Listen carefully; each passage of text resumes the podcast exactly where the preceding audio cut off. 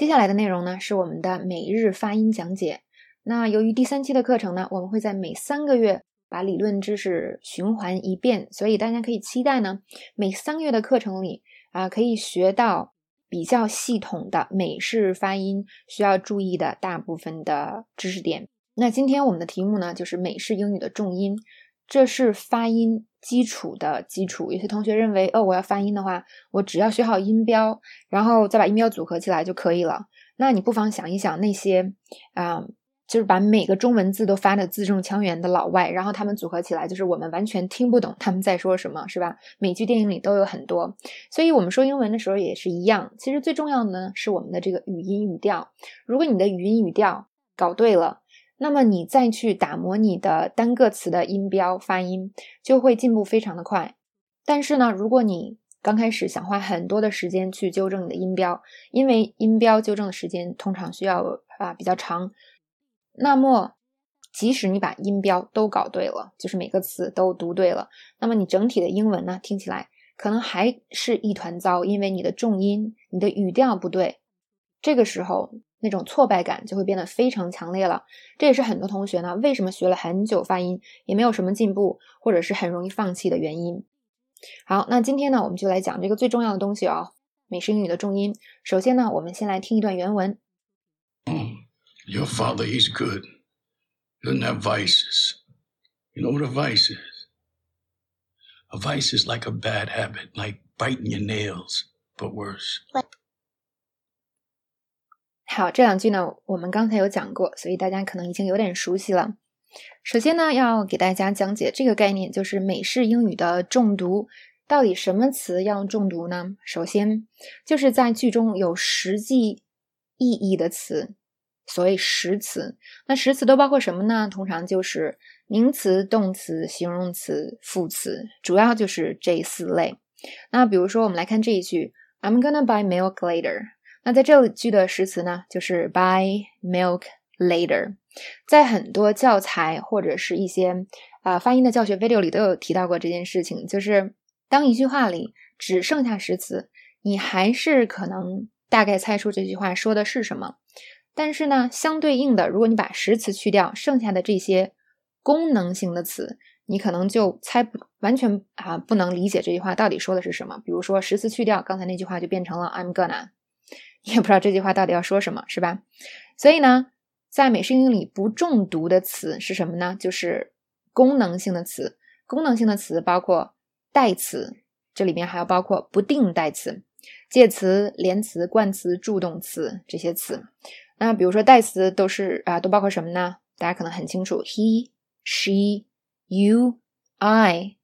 那不定代词呢？可能有些同学不太清楚什么叫不定代词啊，some、any、什么 something、somewhere 这种词。那介词呢？啊，at、in、for、to 是吧？连词，and、but、or、so。冠词，a、an。the 那助动词呢，就是什么 is was am do 做助动词的时候，have 做助动词的时候，还有 can 这些词。好，以上是理论。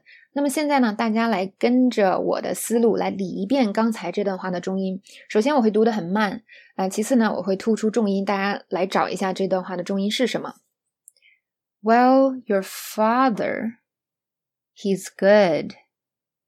He doesn't have vices. You know what a vice is?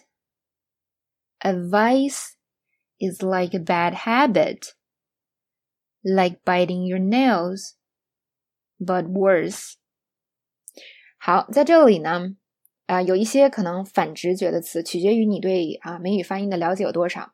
首先呢，我们中国人说英语的时候，特别容易把 she、he、I、you 这种代词说的很重，是因为我们中文里就说的很重，但是在英语里这样是不行的哟。